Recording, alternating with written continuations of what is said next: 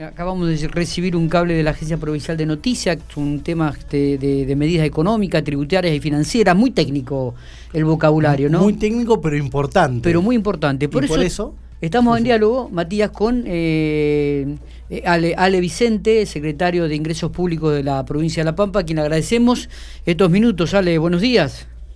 Hola, buenos días, ¿cómo andan? Bueno, muy bien, gracias por atendernos. Sabemos que estás muy mucha mucha actividad, mucho trabajo, pero digo, vimos que nos parecía que eran muy importantes los anuncios estos y digo, pero estaba muy técnico, me, me costó entender un poco, viste, uno ya está viejo, medio duro en la cabeza y por ahí no, no, no alcanza a entender bien. Explícanos un poco eh, las tres las tres puntos que viene desarrollando este comunicado.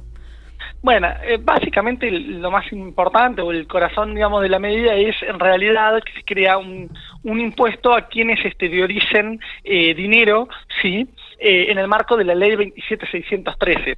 Eh, no sé si por ahí es de público conocimiento, pero se sancionó a nivel nacional una ley que permite, digamos, o que hace una especie de em, moratoria o una especie de blanqueo, llamamos así a nivel nacional, de eh, dinero para quienes depositen en una cuenta y dediquen esa plata a la construcción de viviendas.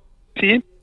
en este caso, como es un, un hecho, digamos, atípico en lo que es la, estructura tributaria nuestra y demás, lo que nosotros hacemos eh, para no premiar a los a los evasores que de alguna manera están eh, representando eh, la situación de que han, han evadido y han acumulado dinero, sí, lo que hacemos es creamos un impuesto.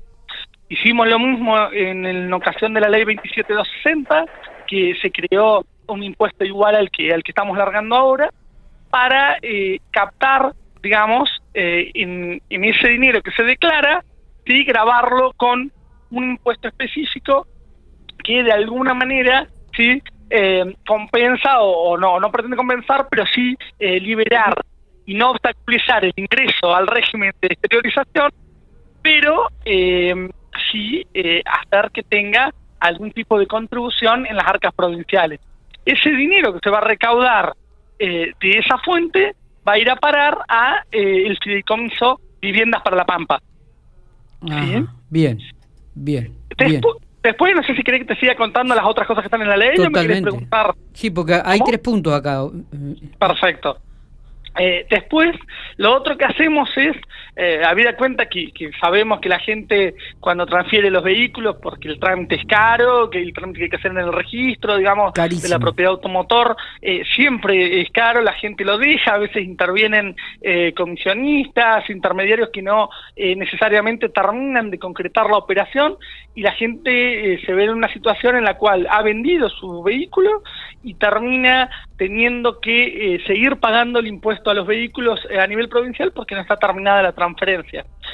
Para eso hay todo un régimen, para evitar esa situación, hay todo un régimen de denuncia de venta que por ahí no lo llegan a completar porque le falta algún papel o algo por el estilo.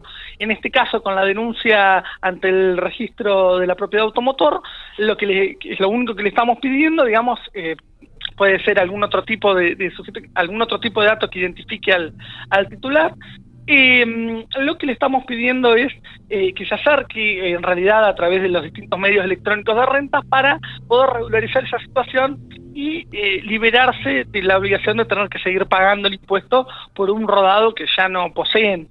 ¿sí? esto es muy importante, afecta a mucha gente y también creo que, que por ahí eh, es importante que la gente lo conozca porque hay muchas personas que están en esa situación que tienen eh, serios problemas para, para poder dejar de, pagar el impuesto y bueno, creímos eh, oportuno en este momento, después de un año bastante difícil como el año pasado, tratar de ver a ver si podíamos dar la posibilidad de que la gente acomode esa situación. en, en, este caso, materia tributaria, ¿sí? no, te quería consultar en este caso. El tema de la declaración de mejoras. ¿Sí? Eh, eh, ¿Me escuchás? La construcción, Hola. hace la pileta, hace cualquier cosa en la casa, eh, debería declararlo ante la Dirección General de Catastro y eso le genera, digamos, un, incremento en la base imponible del impuesto inmobiliario para el año siguiente lo que estamos haciendo es, antes de que la dirección de catastro empiece con sus tareas habituales de relevamiento, que hace relevamientos a través de fotos satelitales y de los vuelos por el dron que tenemos desde el año 2016, lo que estamos diciéndole es dándole la posibilidad de que se acojan a este régimen que les permite declarar las mejoras con un tiempo cierto de, de inicio, digamos, porque eh, sino después a lo mejor hay que darle un, momento en el cual eh, se realizó para que empiece a tributar. Entonces, de esta manera queda acotado ese, ese periodo del 2018 y bueno, a partir de ahí se le generan los cargos correspondientes. ¿Sí? Bien. Bien. Eh, tengo una consulta respecto al segundo punto, esta posibilidad de regularizar la situación impositiva de, de las transferencias, ¿no? Sí. Eh, esto significa que las personas que hayan vendido el auto no hicieron la transferencia, o sea, el, comprador no terminó la transferencia y esto significa que uno todavía es responsable de la situación impositiva de ese vehículo. Exactamente. Esto es lo que viene a ser de forma retroactiva, o sea, que, que no te quede la deuda ese del, del vehículo que compraste. En realidad, a partir del, del momento del anuncio, lo que hacemos es que, digamos, la, el auto, ¿sí? Eh, la denuncia de venta ante, la dirección de renta, lo que hacemos es que el, el titular deja de eh, ser factible la aplicación de las cuotas, digamos, ¿sí? Claro. A ver, se, aplica una ley bastante vieja ya, digamos, de la denuncia de venta y lo que se hace es se flexibilizan las condiciones para efectuar esa, esa denuncia de venta. De venta. Perfecto. Está bien. Eh, con respecto a, a, la mejora de vivienda, que también hay mucha, mucha gente que por ahí tiene inconcluso el hecho de, de, que hizo reformas y no las presentó en, tiempo y en forma como vos decís. Eh, e, estas deudas, este mm, ¿También tienen vigencia tributaria a partir del 2018? O sea, ¿se retrotrae la deuda del 2018 o a partir de Sí, en realidad, y a ver, nosotros siempre eh, vamos en línea de no generar incentivos a eh, no hacer las cosas bien. Correcto.